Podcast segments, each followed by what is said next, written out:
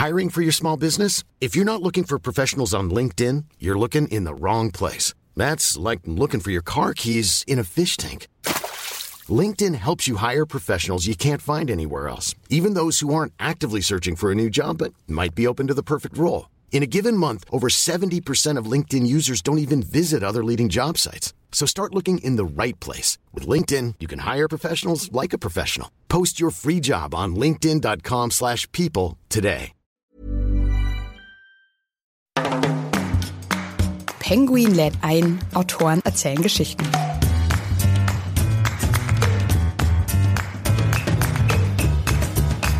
Das ist jetzt auch eine Freude am Übersetzen, dass man sein Hobby so schön zum Beruf machen kann. Ich würde diese Bücher vielleicht auch privat lesen und dann lese ich sie eben auf Schwedisch und übersetze sie gleichzeitig. Und dann habe ich irgendwie zwei Fliegen mit einer Klappe geschlagen. Das macht mir Spaß. Hallo und herzlich willkommen bei Penguin Let ein, Autoren erzählen Geschichten. Ich bin Andrea Lindner. Heute darf ich euch zu einer ganz besonderen Folge begrüßen, denn heute lernen wir keine Autorin, sondern eine Übersetzerin kennen. Es wird also außergewöhnlich. Schön, dass ihr wieder mit dabei seid. Am 30. September feiern wir den Internationalen Tag des Übersetzens. Ich finde es echt gut, dass es diesen Tag gibt, denn wir alle kommen jeden Tag mit Übersetzungen in Berührung. Klar, kein Wunder bei einer globalisierten Welt, aber ich glaube, uns ist das gar nicht immer so bewusst. Seien es zum Beispiel Nachrichten aus anderen Ländern, die übersetzt werden, Filme und ihre Untertitel oder klar, natürlich auch Bücher. Ich habe das mal für euch recherchiert. In Deutschland sind rund 13 Prozent der Neuerscheinungen aus anderen Sprachen übersetzt. Auch bei Penguin arbeiten deswegen also viele Übersetzerinnen und Übersetzer, die Bücher aus allen möglichen Sprachen übersetzen. Eine von ihnen, Wiebke Kuhn, ist heute bei uns im Studio. Sie hat schon viele bekannte Bücher übersetzt, vor allem Krimis und Thriller aus dem Schwedischen und dem Englischen. Zum Beispiel, die werden viele von euch kennen, die Bestsellerromane der Millennium-Trilogie von Stieg Larsson oder den Roman Der Hundertjährige, der aus dem Fenster stieg und verschwand von Jonas Jonasson. Am 14. Oktober erscheint nun sein zweiter Teil des Hundertjährigen als Taschenbuch. Der Hundertjährige, der zurückkam, um die Welt zu retten, heißt es. Natürlich auch wieder von Wiebke Kuhn übersetzt. Deswegen freue ich mich heute ganz besonders, Sie bei uns hier begrüßen zu dürfen, um über das Buch, aber auch über die Kunst des Übersetzens mit ihr zu sprechen. Hallo Frau Kuhn, schön, dass Sie heute bei uns sind. Hallo, danke für die Einladung. Ich habe es ja gerade schon gesagt, Sie haben viele Krimis und Thriller übersetzt, aber wenn man so in Ihre ja, Literaturliste, ich weiß nicht, ob das so bei Übersetzern heißt, schaut, dann gibt es da auch ganz viele andere Bücher zu allen möglichen Themen. Ähm, ein Buch, was ich gefunden habe, Fünf Dinge, die Sterbende am meisten bereuen oder auch ein Pokerbuch, aber natürlich auch Romane wie zum Beispiel Die Farbe von Milch. Da habe ich mich dann gefragt, was ist so Ihr Thema oder macht man als Übersetzer einfach alles, was einem angeboten wird? Ich würde jetzt zum Beispiel nichts machen, was mir ethisch vollkommen gegen den Strich geht. Also ich mache natürlich viele Krimis, ne, und das ist auch oft ganz schön, wenn die einem dann Bestseller-Tantiemen einbringen. Aber es gibt jetzt schon einen Unterschied, ob in einem Buch nur Theaterblut vergossen wird. Das ist mir dann egal. Das ist einfach krimi-spezifisch oder ob wirklich so eine Brutalisierungstendenz da drin aufgegriffen wird, die ich überhaupt nicht mag. Und das vermeide ich und danach suche ich meine Bücher vorher aus. Ich schaue zum Beispiel auch, ob es Themen sind, die mir vielleicht ein bisschen zu schlimm unter die Haut gehen könnten. Machen auch viele, bei so einem Pokerbuch, also ich weiß nicht, Sie waren ja bestimmt davor noch keine Pokerexperte, muss man dann erstmal selbst Pokerprofi werden oder wie war das? Das mit dem Pokerbuch, ja, da war ich eben am Anfang meiner Karriere und dann bekam ich für ein Pokerlehrbuch ein schon ziemlich außergewöhnliches Seitenhonorar geboten, dafür, dass ich so Berufseinsteiger war. Und es war eben ein super Eilprojekt und es fand sich eben keiner, der innerhalb kurzer Zeit Pokern lernen würde und das Buch übersetzen würde. Und ich habe dann natürlich gesagt, ach, also das ist schon ein Anreiz und das mache ich jetzt. Ich fand es auch total interessant und dann habe ich Texas Hold'em gelernt und habe dann dieses Buch übersetzt. Okay, also Sie haben durch die Bücher, die Sie übersetzen, auch schon ganz viel Nützliches auch zu allen möglichen Themen gelernt. Ich lese natürlich gerne literarische Titel, aber ich habe auch ein großes Fable für Sachbuch. Und da habe ich schon wirklich so viel gelernt. Und ich habe auch aus Belletristikbüchern, die jetzt definitiv eher aus der Unterhaltungsschiene kamen, habe ich total interessante Sachen gelernt. Und ich habe ein absolutes Herz für die skandinavischen Sachbücher, zum Beispiel die, die Gesundheitsbücher, die sind großartig. Ja, die Skandinavier, die bringen da ihr ganz anderes Demokratieverständnis. Das merkt man bei diesen Sachbüchern. Die wollen das Gute für den Menschen. Ja, da gibt's weniger Hierarchiedenken und dann hat eben nicht der Professor Doktor sowieso jahrzehntelang recht, weil er Professor Doktor sowieso ist, sondern dann schaut man genau hin, kommt zu der und der Feststellung, man hört dem gemeinen Volk zu und kommt dann zu Erkenntnissen, die bei uns erst 10, 20 Jahre später so anerkannt werden. Und in Skandinavien ist das gleich draußen. Das finde ich super. Übersetzen Sie denn insgesamt lieber Literatur oder Sachbücher oder kann man sich da gar nicht so festlegen als Übersetzerin? Lieber Literatur. Aber ja, wie gesagt, ich mag das Sachbuch nicht missen. Also das ist jetzt auch eine Freude am Übersetzen, dass man sein Hobby so schön zum Beruf machen kann. Ich würde diese Bücher vielleicht auch privat lesen. Und dann lese ich sie eben auf Schwedisch und übersetze sie gleichzeitig. Ne? Und dann habe ich irgendwie zwei Fliegen mit einer Klappe geschlagen. Das macht mir Spaß. Ist denn irgendwie eins einfacher, also jetzt zwischen Literatur oder Sachbuch, oder hat beides so seine speziellen Kniffe? Naja, das Schwerere ist schon die Literaturübersetzung weil man da wesentlich weniger Freiheiten sich nehmen darf. Bei einem Sachbuch soll vor allem der Inhalt stimmen. Natürlich muss man auch bei einem Sachbuch das Ganze irgendwie in eine Form bringen, die für den deutschen Leser brauchbar ist und lesbar ist. Aber da geht es eben mehr um den Inhalt. Das heißt, ich kann, wenn ich an irgendeine sprachliche Schwierigkeit stoße, dann kann ich die einfach mit einem Routinegriff überwinden und ne, kein Hahn kräht danach. Bei einem literarischen Titel geht das nicht. Da muss ich natürlich schon dem Originaltext, dem Autor, dem Ton des Autors gerecht werden. Und das muss ich mich bei jedem Satz fragen. Da ist eben die, die Sprache auf eine viel andere Art im Hintergrund als bei einem Sachbuch. Ich habe es ja gerade schon gesagt, jetzt ist ja bald der internationale Tag des Übersetzens. Ist das was, was Ihnen wichtig ist, dass das auch anerkannt wird, die, die Leistung von Übersetzern und Übersetzerinnen? Also feiern Sie das vielleicht mit Kollegen oder wie, wie schaut's da aus? Wir erinnern uns schon gegenseitig daran. Also wenn der, wenn der Blick auf den Kalender fällt, dann machen wir wahrscheinlich eher einen Witz drüber, wir gehen das nicht feiern. Aber ich finde es wichtig, dass die Übersetzer respektiert werden. Man kämpft ja auch immer so ein bisschen um die Anerkennung. Mir speziell geht es überhaupt nicht darum, dass ich irgendwie genannt werde oder, oder irgendwo mein Name draufsteht. Aber es geht mir nicht um Ruhm und Ehre. Aber die Arbeit an sich, die, die sollte bitte mir respektiert werden. Da verschätzen sich die meisten. Und also diese, diese Urheberrechtsdiskussion, die begegnet mir ganz oft, dass es dann heißt, der Übersetzer hat das Buch ja nicht selber geschrieben. Der ist quasi nur der Dienstleister und so wird man ganz oft auch in den Verlagen dann schon fast behandelt, so ein bisschen dieses, äh, ne, für wie wenig Geld machst du mehr das wie schnell? So, das ist schon so eine Atmosphäre, die so ein bisschen entsteht. Aber ich finde diese Urheberrechtsfrage total wichtig, zum einen, weil sie sich so ein bisschen auflöst. Ne? Heutzutage hat ja jeder irgendwie das Gefühl, nur weil ich es kann, muss es gefälligst auch erlaubt sein, dass ich mir kostenlos hier Inhalte runterlade. Das ist das eine. Dann bleiben natürlich die künstlerischen Berufe völlig auf der Strecke.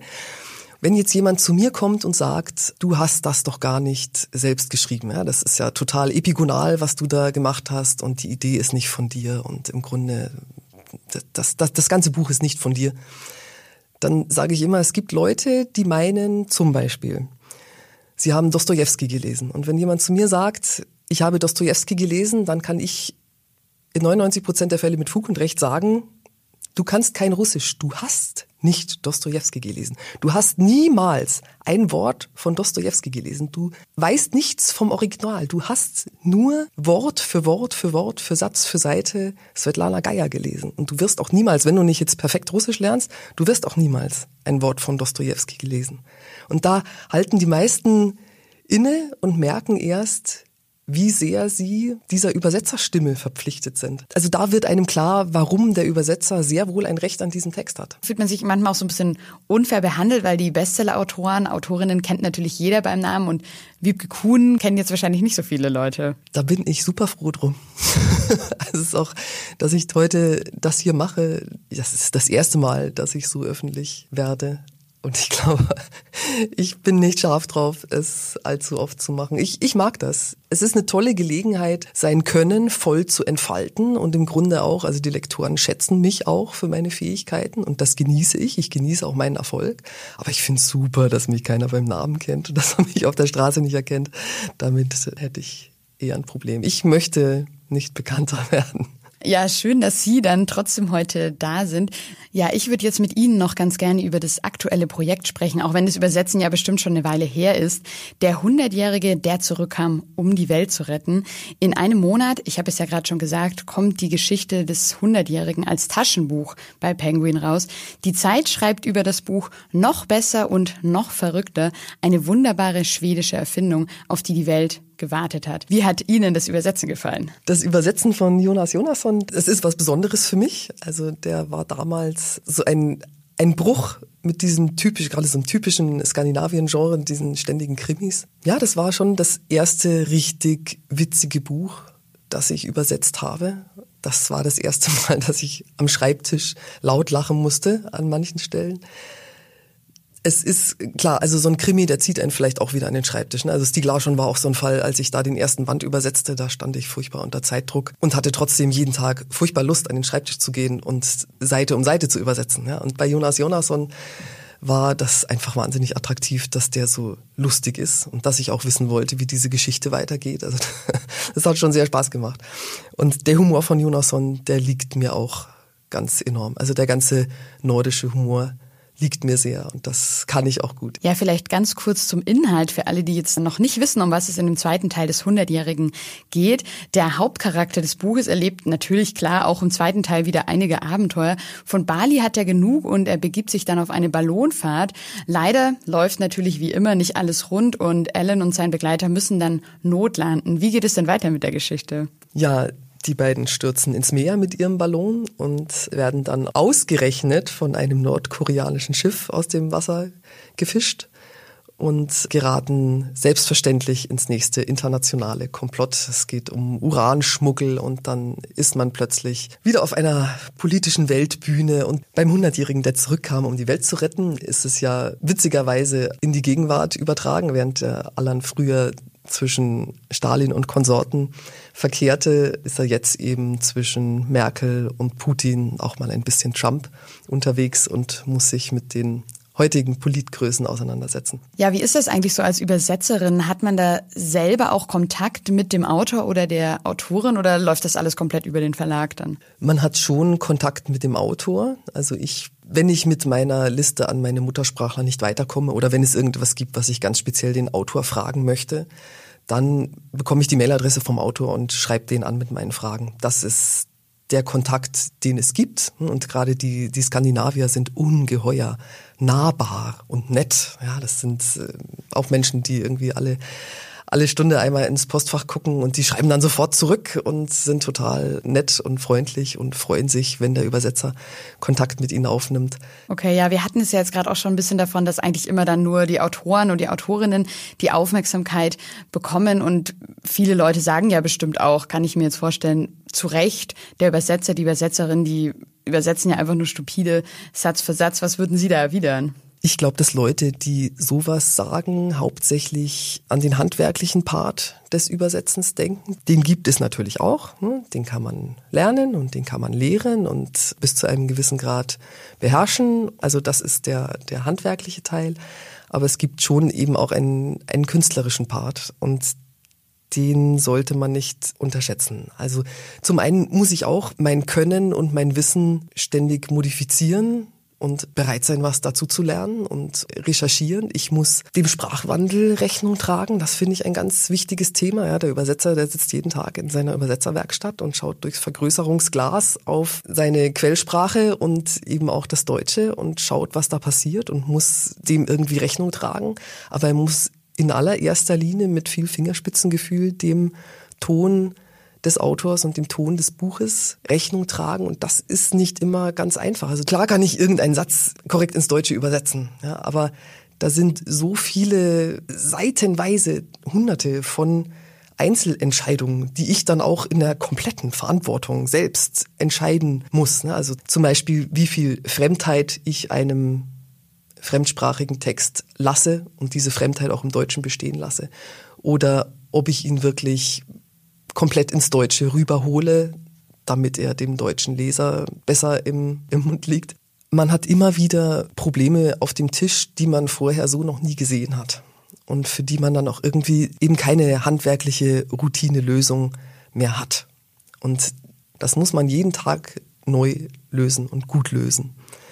Und bei wirklich literarischen Autoren so tief in einen Text rein zu versinken, dass man auch an Stellen, an denen man vielleicht nicht hundertprozentig weiß, wie der Autor es gemacht hat, diesen Ton zu erzeugen, dass ich es dann auch schaffe, diesen Ton auf Deutsch zu erzeugen, das ist schon, das ist schon schwierig. Also der Übersetzer ist so eine Art unsichtbares Zwitterwesen, das sich zur Verfügung stellt und durch das dieser Text hindurch fließt und es damit dem deutschen Leser erst aufschließt und ihm die Lektüre möglich macht.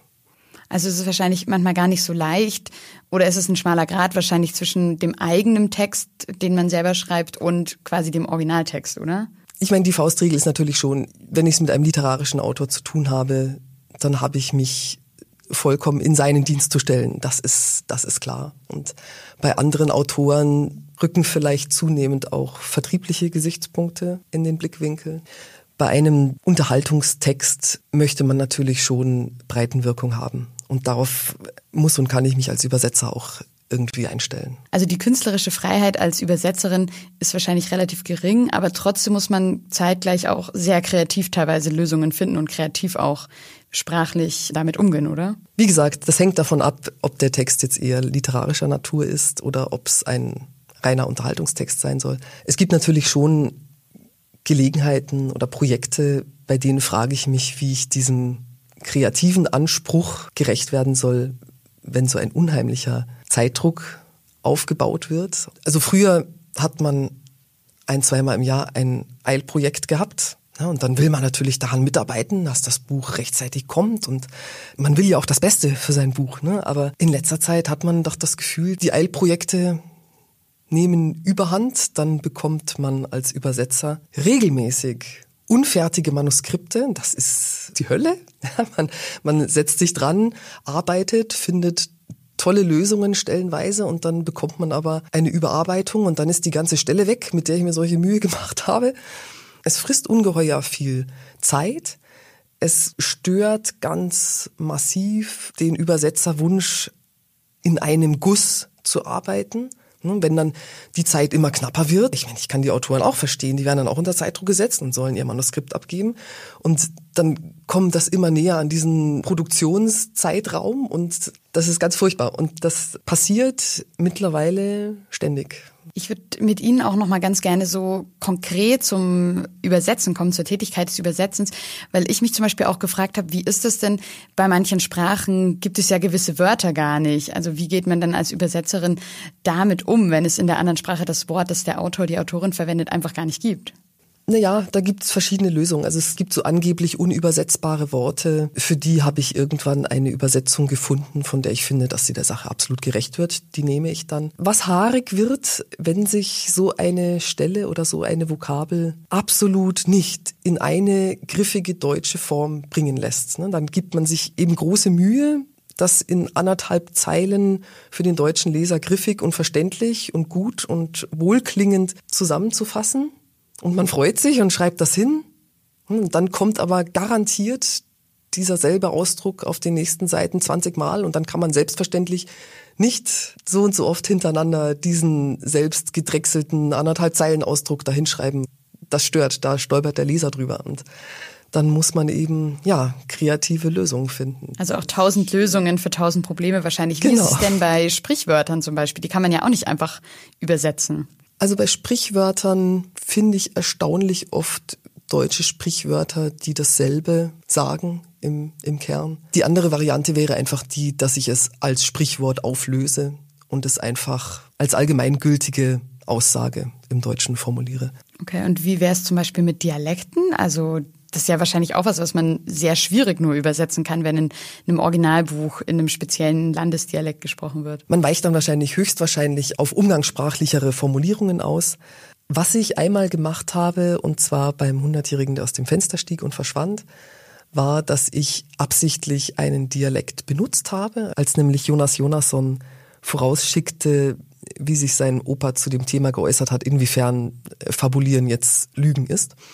Und das fand ich so schön, diese Stelle auf Plattdeutsch zu schreiben, weil ich finde, dass das wesentlich besser zum skandinavischen Ton passt. Und ich bin auch sicher, dass die meisten deutschen Leser das sehr gut verstanden haben. Fällt Ihnen denn noch so das schwierigste Buch ein, das Sie, das Sie übersetzt haben? Und was war daran so schwierig? Ich glaube tatsächlich, das allerschwierigste Buch, das ich jemals übersetzt habe, war Die Farbe von Milch von Nellation. Das habe tatsächlich ich als Übersetzer völlig unterschätzt. Das ist ein Buch, in dem eine 15-jährige Dienstmagd, ein ganz einfaches Mädchen vom Lande, lesen und schreiben lernt und dann ihre Lebensgeschichte in Ausschnitten niederschreibt.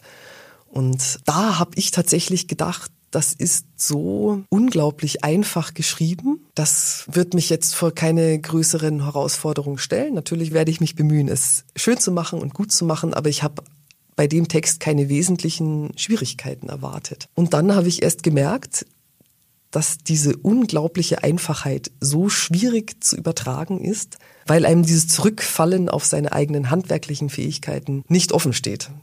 Also wenn ich da auf ein Problem stieß, dann hätte ich in einem anderen Text einfach in die Kiste gegriffen und hätte das auf Deutsch geschickt mit einem doppelten Rittberger umgewandelt und schon wäre alles bestens gewesen. Und da ging es eben nicht, weil eine 15-jährige Dienstmagd nicht sprachlich geschickt ist. Mir fehlte die Variationsbreite im Deutschen, die ich sonst nutzen kann. Diese ganzen tausend Tricks und Kniffe und, und Erfahrungen, die man da hat. Und die konnte ich alle nicht benutzen. Da war ich Mutterseelen allein mit so einem vollkommen nackten Text. Und das war ungeheuer schwierig. Ich habe da so lange gebraucht, bis ich das wirklich so hatte, wie es sein sollte. Gleichzeitig saß mir immer irgendwie die Angst im Nacken, dass dann irgendjemand sagt, wie klingt das denn? Die kann ja gar nicht übersetzen.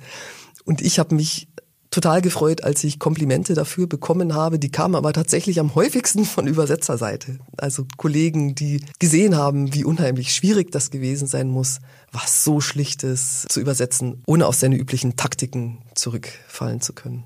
Vielleicht wieder zu was Positivem. Welches Buch haben Sie denn so am besten in Erinnerung? Welches Buch hat Ihnen am meisten Spaß gemacht? Ich glaube, am meisten Spaß gemacht hat mir Das Licht der letzten Tage.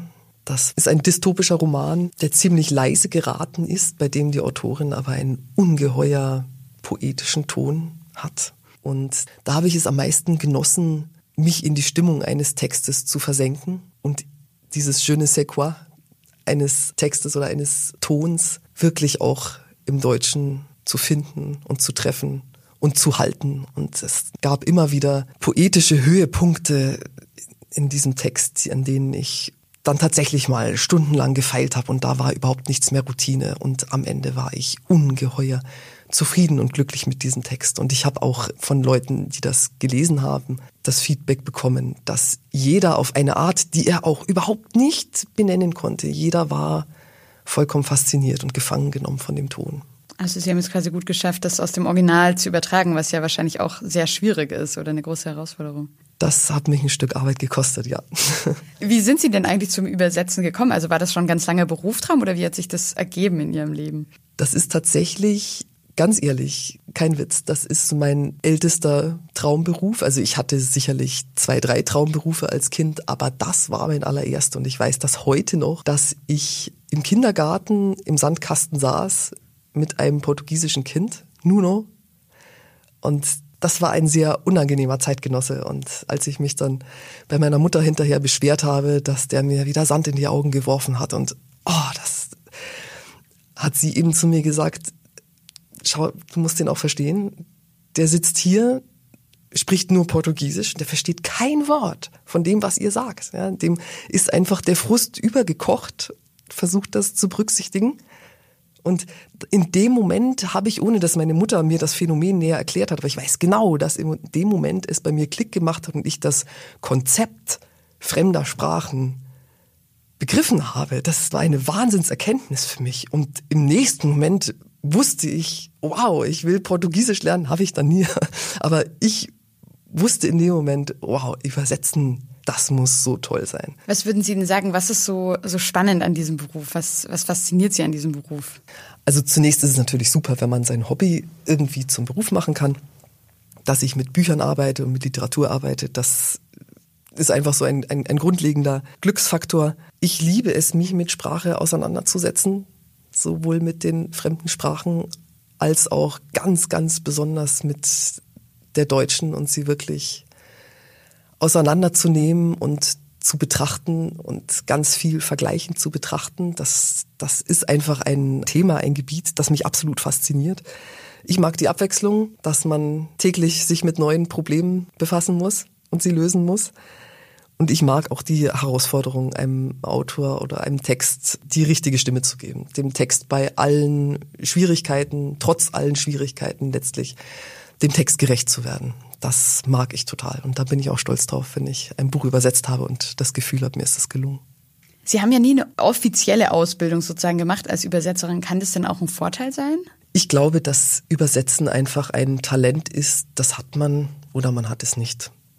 Und ich kenne sowohl aus der Gruppe der Menschen, die Übersetzung studiert haben, als auch aus der Gruppe der Quereinsteiger kenne ich gleich viele gute Übersetzer. Ich glaube, das ist einfach eine Gabe. Und ich glaube aber, dass es sehr von Vorteil ist, wenn man eine Sprache studiert hat, weil man diese ganz vielen Arten lernt, sich mit Sprache auseinanderzusetzen. Das ist schon von Vorteil. Zum anderen natürlich auch die gründliche Sprachausbildung. Das klingt sehr schön auf jeden Fall. Sie kommen ja gerade auch erst frisch aus dem Urlaub. Wie ist es denn bei Ihnen? Lesen Sie auch überhaupt noch privat gerne Bücher oder ist man dann erstmal froh, wenn man nicht wieder das nächste Buch in der Hand halten muss? Da kann ich auch nur meine Übersetzerkollegen zitieren. Je mehr man übersetzt oder je länger man Übersetzer ist, umso weniger liest man wirklich selbstgewählte private Lektüre. Es fehlt einem einfach die Zeit. Natürlich, man liest Unmengen von Texten, weil man Bücher für Verlage prüft und so, aber es ist eben nicht selbstgewählt. Und im Urlaub oder zu Weihnachten machen wir uns dann alle an den Stapel von Büchern, die wir uns gekauft haben und entweder schon immer mal lesen wollten, irgendwelche Klassiker oder eben interessante Neuerscheinungen man möchte ja auch irgendwie den Blick über die Gegenwartsliteratur behalten. Das ist jetzt auch nicht unwichtig für unseren Job. Man soll ja auch irgendwie merken, spüren, mitkriegen, wie sich, wohin sich die Sprache entwickelt und was so die Themen sind. Da sollte man schon wissen, was gerade gespielt wird. Was, was liegt denn dann gerade bei Ihnen auf dem Tisch? Gerade fertig gelesen habe ich von der göttlichen Karen Duwe Fräulein Nettes letzter Sommer. Ganz toll. Mittendrin bin ich gerade bei Daniel Kehlmanns Till der ist super. Hat mich, also es hat mich total überrascht, wie gut es ist, aber es ist wirklich auch super. Und ja, also als Coffee Table Book habe ich Aloha Kitchen, ein Buch über hawaiianische Küche. Klingt auch sehr spannend. Das ist auch spannend. Und ja, natürlich das unvermeidliche Sachbuch, da lese ich gerade Robin Hood, also ein Sachbuch über Robin Hood, den Mythos, weil ich meinem kleinen Sohn gerade Robin Hood vorgelesen habe. Und dann dachte ich mir, schaue ich mir mal an, was hinter dem Mythos steckt. Also auch bei den Büchern, die Sie privat lesen, quasi ganz gemischt. Jetzt beruflich nach dem letzten Hundertjährigen, was steht denn jetzt als nächstes Buch an? Also als nächstes kommen die Margaret Lawrence, Stone Angel. Das ist ein kanadischer Titel mit Blick auf den Buchmesse-Schwerpunkt 2020. Da ist ja Kanada Gastland der Buchmesse. Und das ist so ein, ein kanadischer Literaturklassiker, Stone Angel von Margaret Lawrence. Und ja, diesen Winter mache ich auch noch den Arne Dahl für eine Kollegin, die den aus Zeitnot abgeben musste. Und nach dem Urlaub bin ich mein volles Postfach durchgegangen und habe zwei neue Angebote gefunden, die mich total interessieren. Ich freue mich schon sehr drauf. Okay, dann dürfen wir uns auch freuen auf ganz viele weitere wunderschöne, wundervolle Bücher, die wir noch von Ihnen zu lesen bekommen, von Ihnen übersetzt. Und dann hören wir uns vielleicht bald mal irgendwann wieder mit dem nächsten Bestseller von Ihnen übersetzt. Aber vielen, vielen Dank auf jeden Fall, dass Sie heute bei uns waren. Danke auch. Das war Episode 2 unserer zweiten Staffel bei Penguin lädt ein, Autoren erzählen Geschichten. Schön, dass ihr mit dabei wart. Wir haben von Wiebke Kuhn erfahren, warum sie es liebt, Übersetzerin zu sein, was die Herausforderungen an ihrem Beruf sind und was sie so reizvoll an den Büchern von Jonas Jonasson findet. Wie immer am Ende der Hinweis von mir, wenn ihr Lob, Kritik, Anmerkungen oder Fragen habt, dann schreibt uns einfach eine Mail an penguin at randomhouse.de. Die Mailadresse findet ihr auch nochmal in den Shownotes. Außerdem würde ich mich auch über eine Bewertung von euch freuen. Und jetzt Podcast abonnieren, würde ich sagen, falls ihr das nicht sowieso schon gemacht habt, damit ihr keine Folge mehr verpasst in Zukunft. Egal ob bei iTunes, Spotify, Deezer oder überall, wo es Podcasts gibt. Ich sag ciao und bis zum nächsten Mal. Eure Andrea.